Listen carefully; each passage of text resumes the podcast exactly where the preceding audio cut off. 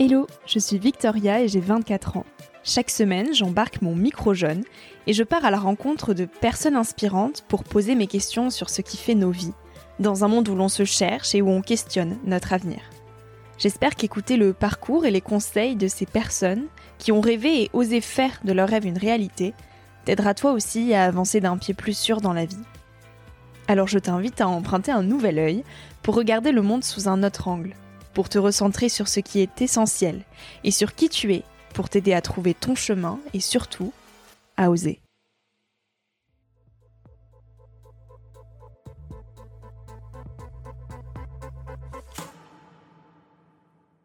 Il y a toujours la vie, quoi. Il y a, l'énergie qui est là. Je dirais toujours à, 20 ans, faire confiance à cette énergie, faire confiance à sa force dans toutes les difficultés qu'on peut rencontrer, l'absence apparente de perspective. Avoir confiance quand même dans le fait que la vie est là et que non seulement on en est dépositaire, mais on est soi-même un moteur de tout, quoi. Il y a aussi quelque chose du sens de la vie.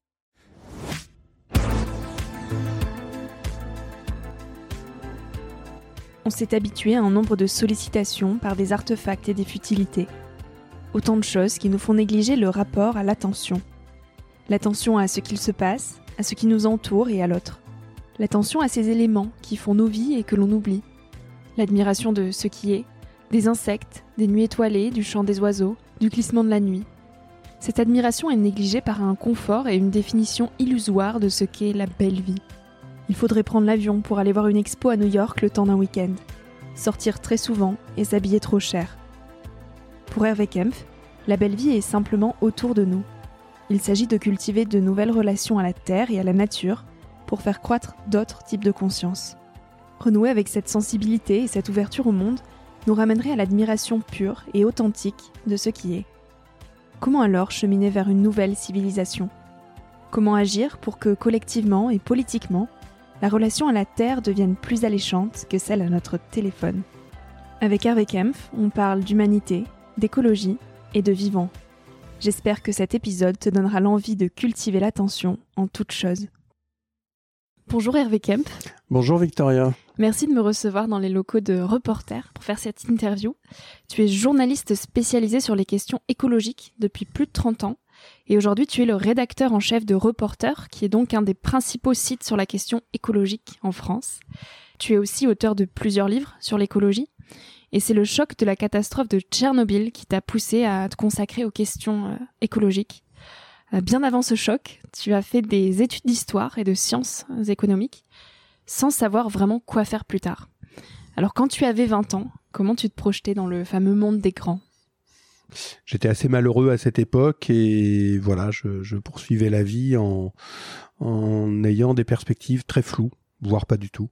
J'avais la chance d'être très intéressé par, euh, par les études que je faisais, euh, par les sujets intellectuels. Bah, à 20 ans, c'était plutôt histoire et j'ai fait Sciences Po après. C'était vraiment histoire et sciences éco et, et voilà, donc j'étais très assez refermé sur euh, moi-même et sur ces études.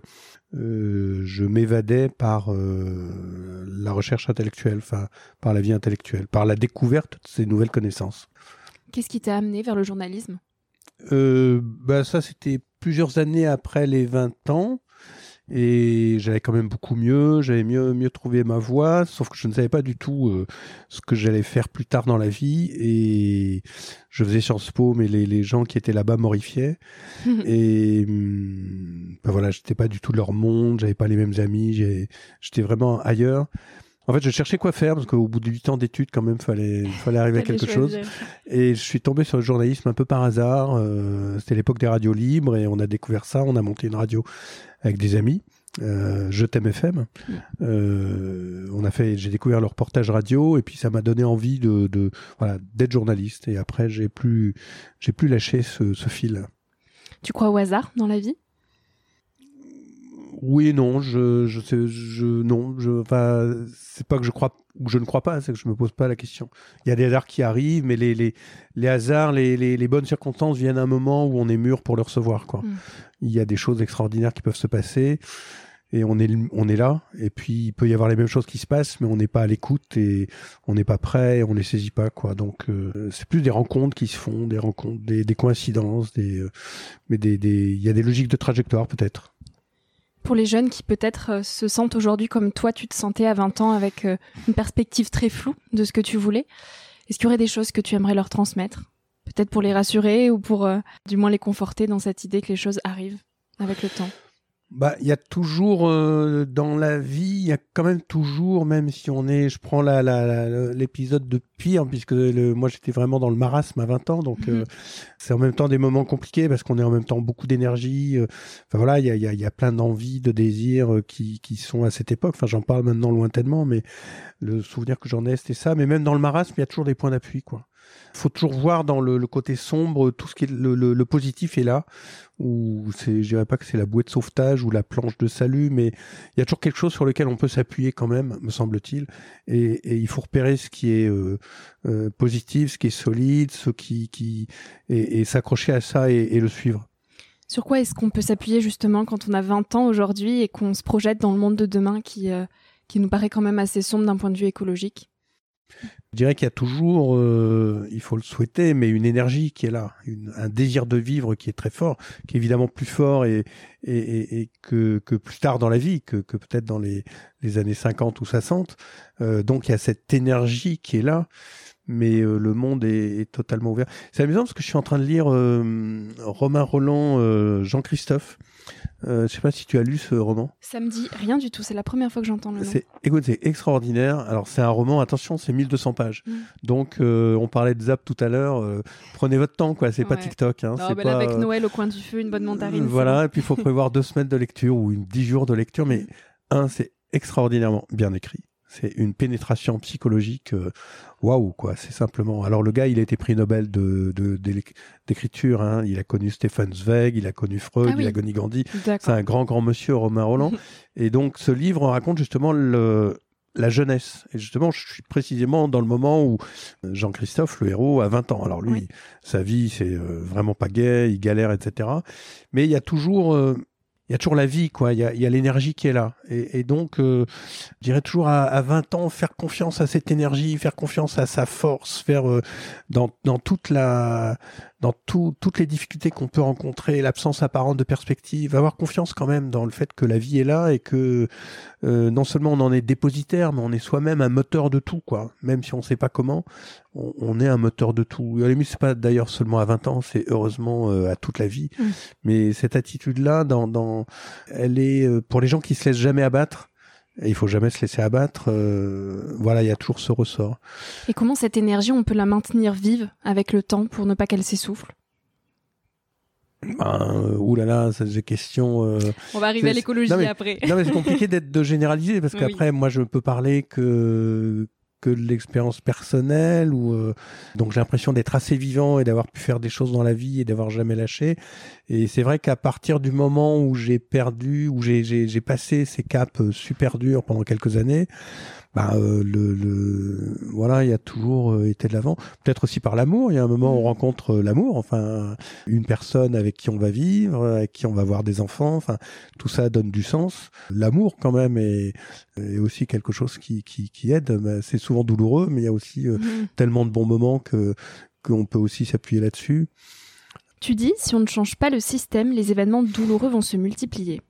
Alors je rentre dans le vif du sujet quel est le problème fondamental de nos sociétés aujourd'hui? La cupidité irresponsable et criminelle euh, de l'oligarchie.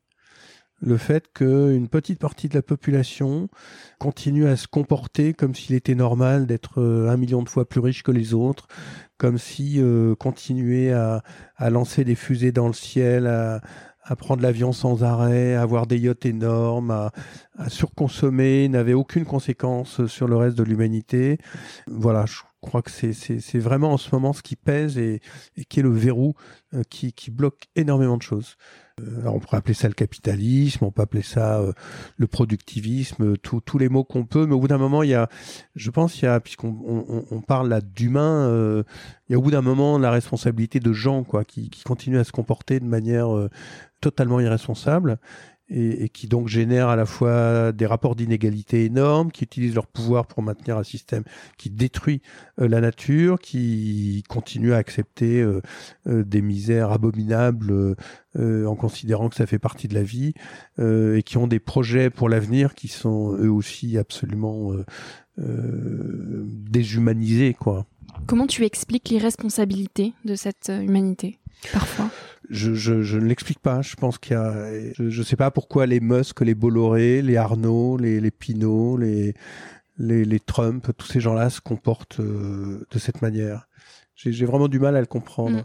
Euh, L'ego peut-être. Oui, l'ego, et puis c'est des constructions sociales, et puis au bout d'un moment, il y a des choses qu'on peut appeler la lutte de classe ou je sais pas quoi, et puis euh, le, le, maintien des, des, avantages acquis, mais dans, dans l'ego, puisqu'il y a quand même toujours une dimension psychologique dans les phénomènes sociaux, là, j'en suis d'accord, mais tout ne se résout pas à des problèmes psychologiques à des problèmes d'ego, mais dans la dimension psychologique, il y a aussi un, contentement, de soi, une, auto, une suffisance. Voilà, mm. une suffisance qui oublie qu'on ne fait, euh, on ne progresse dans la vie qu'en fait que parce qu'il y a les autres et qu'on peut s'appuyer sur les autres.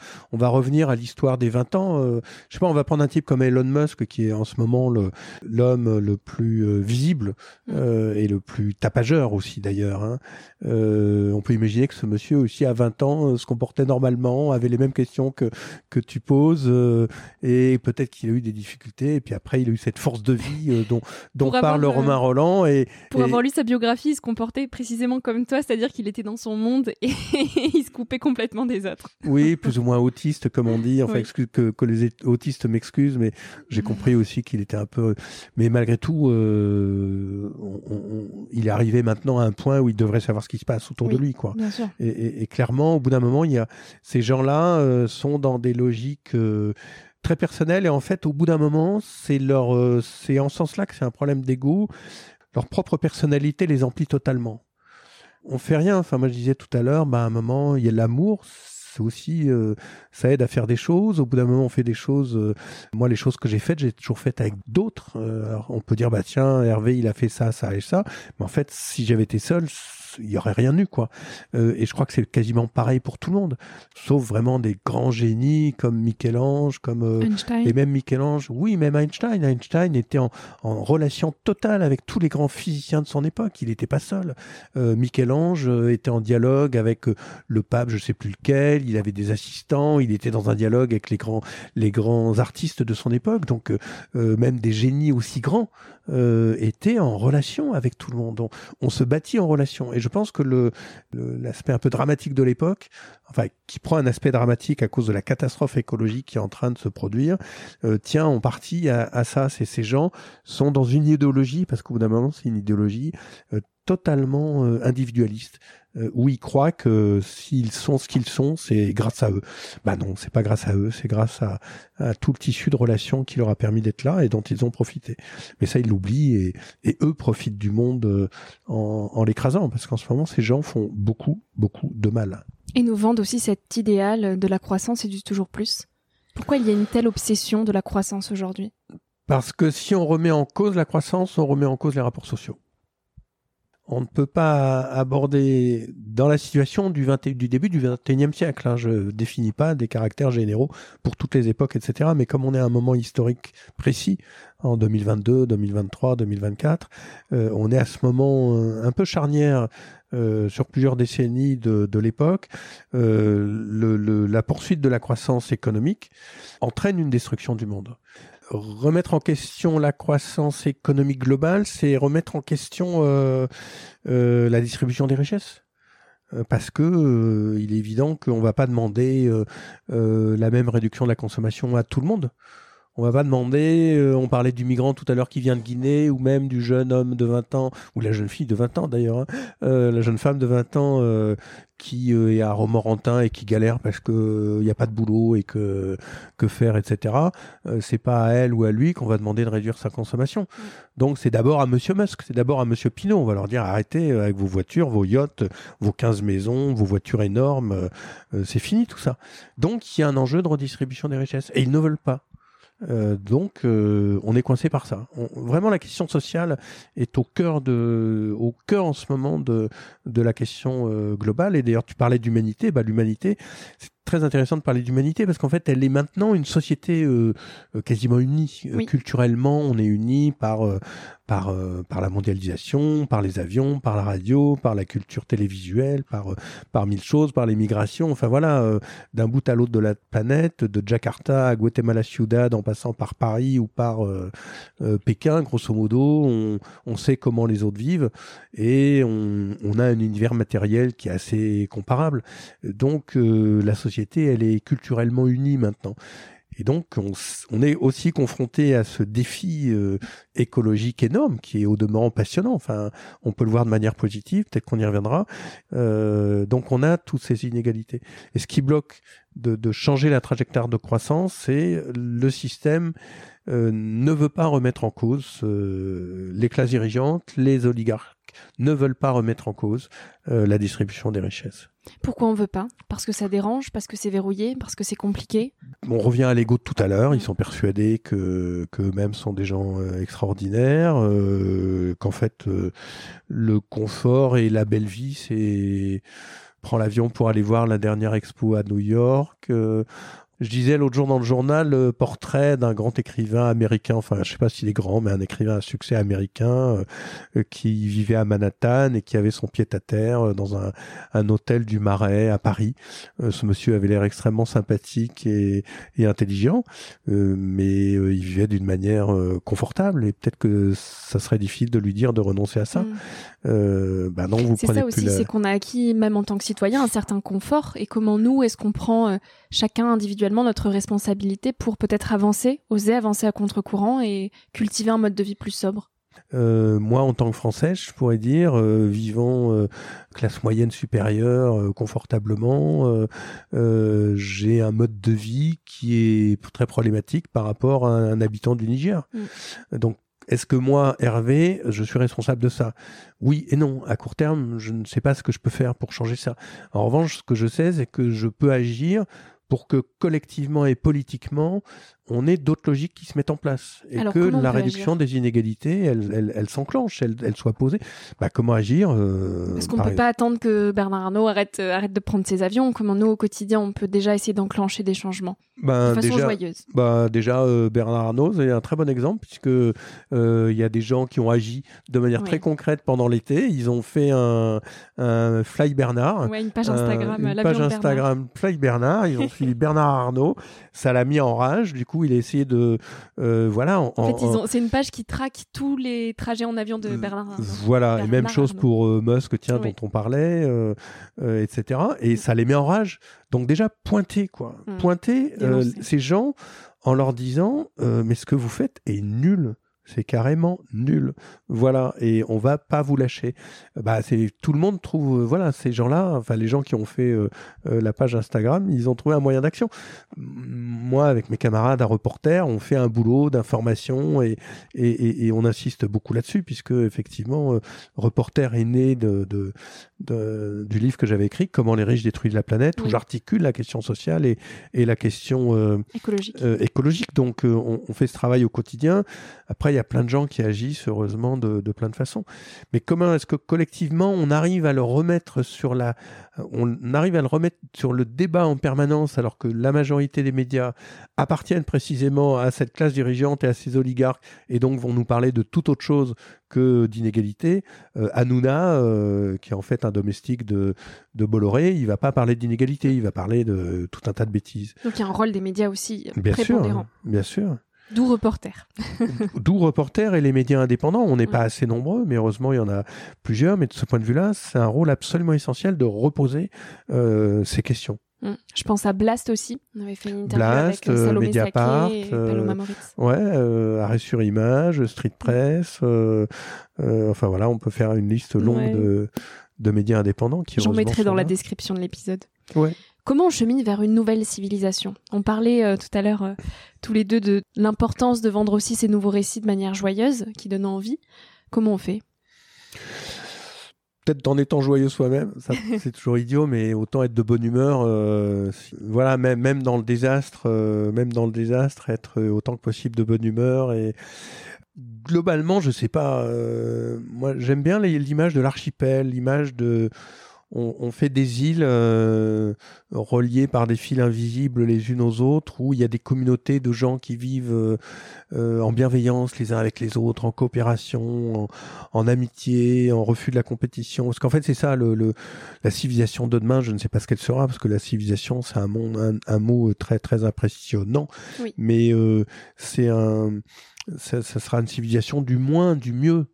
Euh, moins de matériel et mieux, euh, mieux de relations humaines, de, de, de, bonheur, d'écoute, euh, moins de biens, plus de liens, consommer moins, répartir mieux.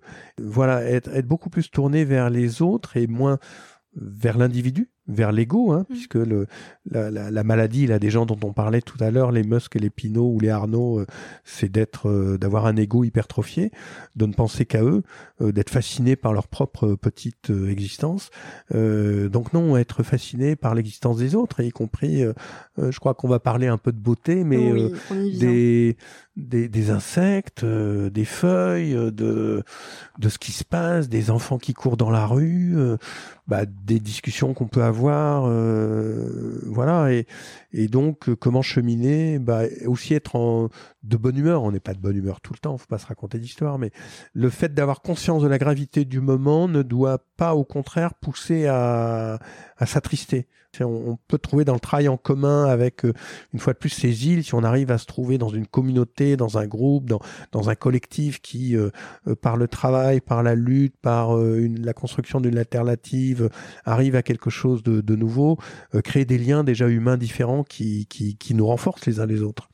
Et comment on fait pour ne pas tomber dans une forme d'urgence, justement, à essayer de réparer le monde et à faire, faire, faire, pour ralentir et pour aussi incarner cette lenteur soi-même? Je sais pas trop.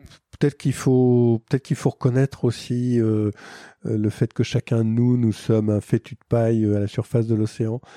C'est très paradoxal d'ailleurs, c'est-à-dire qu'il faut se dire, je vais, je, vais déployer ma vie, mon énergie, mon goût de vivre, ma passion pour le monde, pour la découverte, et ça va influer sur le cosmos et en même temps, quoi que je fasse, n'a pas beaucoup d'importance. Mm. C'est-à-dire que si je disparais demain, honnêtement, euh, la planète Terre euh, et les 8 milliards d'humains euh, vivront, continuera à vivre comme si c'était rien passé.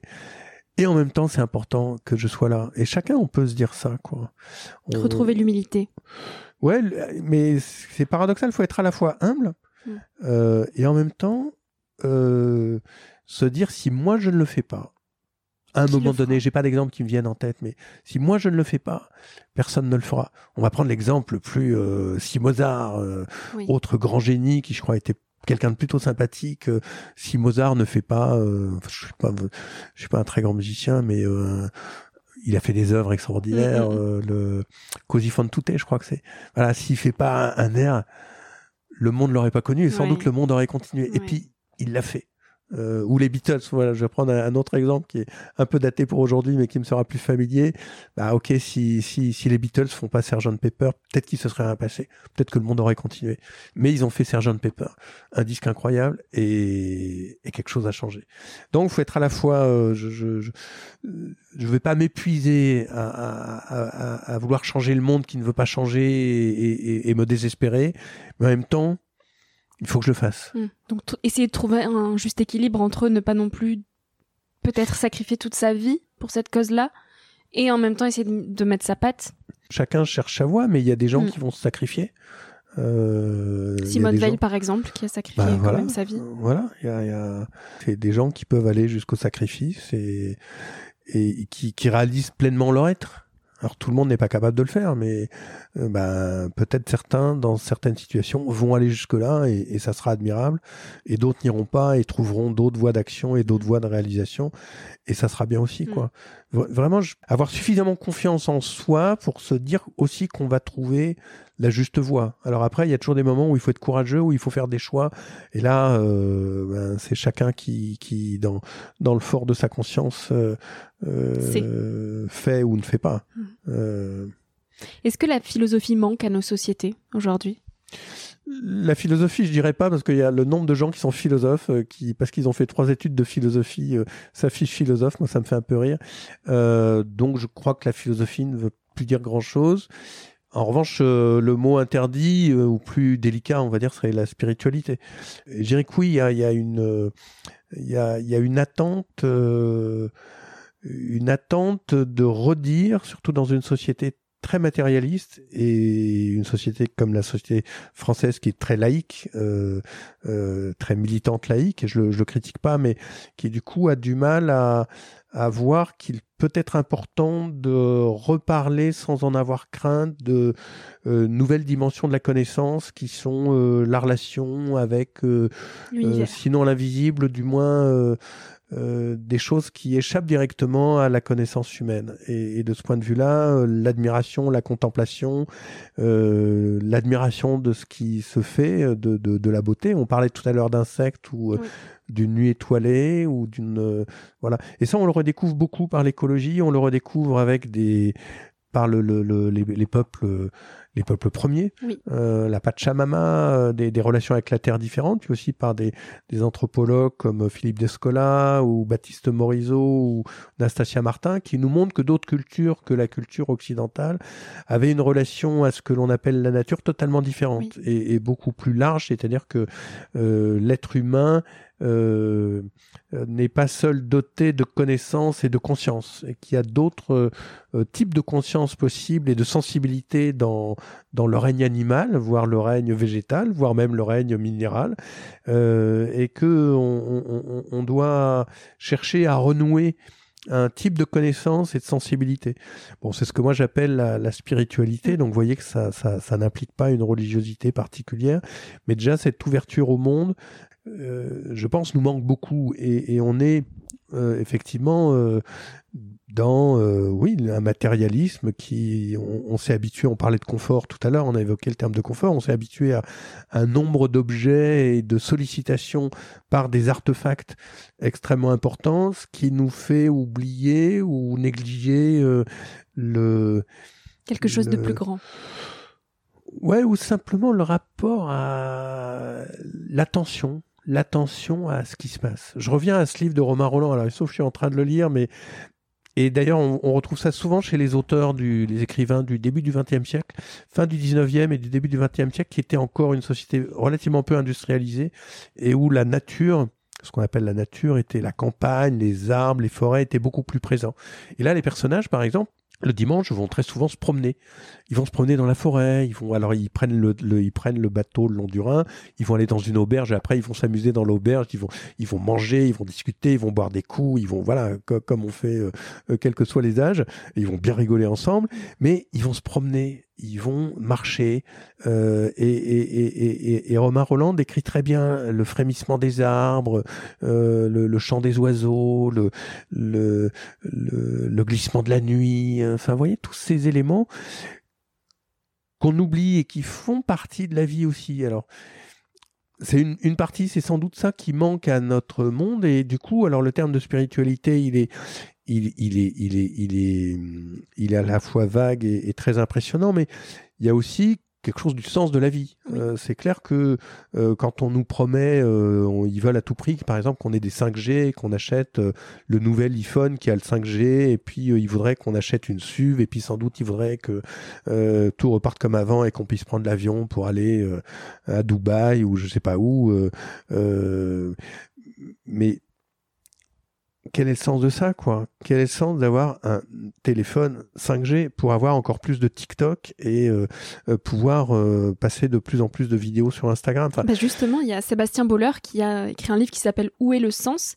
Et qui fait très précisément ce lien entre la spiritualité et l'écologie et il, conclut d'ailleurs son livre avec un chapitre entier sur la spiritualité où il dit que c'est une voie, si ce n'est la voie possible pour essayer de pallier à ces problèmes-là. Et il ose mettre le mot spiritualité. Ben, vous voyez, il y a plusieurs personnes qui le font en ce moment, donc euh, euh, très bien. Ça veut dire qu'il y a, il y a ça, ça, ça sourd. Vous voyez ce que veut dire ce mot euh, sourdre? C'est Oui. ça. Peu à peu, ça monte et l'idée de retrouver du sens dans, dans, dans le grand désordre actuel est, est très nécessaire. Mm. Alors, euh, Comment on peut réapprendre à s'émerveiller du vivant quand on vit en ville, par exemple? Surtout là, on est en hiver, donc tout est tellement euh, gelé, froid, triste. Euh, euh, voilà, la ville est vraiment dure en ce moment. Elle est, elle est pas belle. Même les les les, les jardins sont sont paralysés, tétanisés. Enfin, tout se recroqueville, tout se euh, contracte. euh, Tout hiberne. tout hiberne et se, se protège contre le froid. Euh, mais la ville elle-même est, est- est source d'admiration. Enfin, c'est en plus bon. Là, on parle à Paris. Il y a plein de gens qui qui sont pas à Paris, mais j'imagine qu'ils vivent aussi dans des belles villes ou dans des beaux villages ou je sais pas où. Mais euh, il y a plein de choses à voir, quoi. Il y a plein de choses à voir. Il y a des visages, il y a des des attentes, des des lumières, des toujours des anecdotes qui se passent. euh, je sais pas, tout à l'heure, j'étais sur un métro, alors j'attends le métro. Va, en ce moment, je suis un peu au ralenti, donc du coup, je suis plus attentif euh, encore à, à regarder les choses. Mais et voilà, il y avait tout le métro, les gens, ben, pff, ils attendaient, beaucoup regardaient leur téléphone, ils étaient fermés. Puis il y avait trois jeunes là qui discutaient tout simplement entre eux, joyeusement. Et voilà, ça faisait, ça faisait une sorte de tache colorée, une petite scène. Puis les autres à côté, ben, étaient dans leur vie, c'est très bien. Mais voilà, il y avait ce petit théâtre qui était là, puis ces trois Ça personnages qui était vivant parmi euh, un théâtre d'ombre. Il y a, voilà, ça peut être, il y a à voir ça, quoi. Essayer de cultiver la joie au quotidien, finalement, c'est peut-être ce qui nous sauvera. Et retrouver cet état d'enfant, dans le fond, c'est peut-être ça. J'ai un peu tendance que quand, quand on n'est plus enfant, on a du mal à, à retrouver euh, ce que c'est qu'être un enfant. La seule façon qu'on puisse le faire, c'est en observant des enfants. Bon, Mhm. Moi maintenant, je suis dans le stade du grand-père, donc je- je- j'essaie d'observer les petits-enfants, mais je ne sais pas ce qu'ils passent dans leur tête.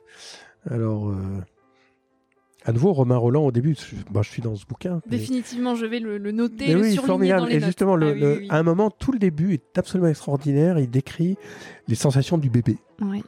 Euh, et il, il le décrit avec un talent euh, euh, très fort.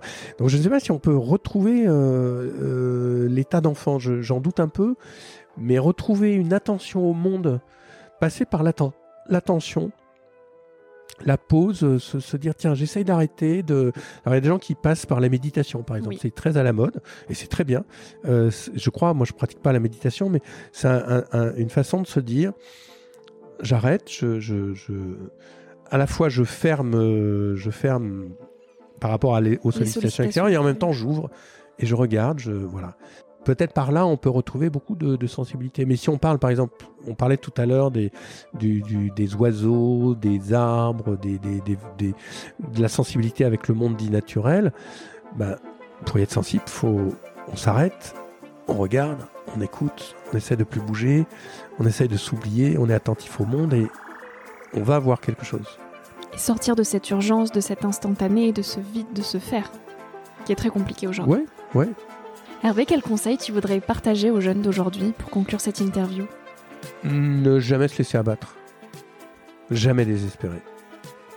Écoute, ça conclut très bien euh, ce moment de partage. Merci beaucoup pour Merci, euh, toutes ces informations, ces prises de recul. J'espère que ça pourra en inspirer plus d'un. Merci à toi d'avoir écouté l'épisode jusqu'ici. Si ce moment t'a plu, je t'invite à le partager, à laisser quelques étoiles sur iTunes ou Spotify, ou à faire une story sur Instagram pour que je puisse te repartager. En attendant de se retrouver lundi prochain, tu peux me suivre au quotidien et m'écrire sur la page Instagram Nouvel Oeil. Sur le site internet www.nouveloeil-podcast.com, tu pourras aussi t'abonner à ma newsletter. J'y partage des inspirations, des nouvelles, des astuces et des petites choses qui font notre quotidien. Je te dis à la semaine prochaine pour de nouvelles aventures et en attendant, savoure la vie comme il se doit et fais des choses folles.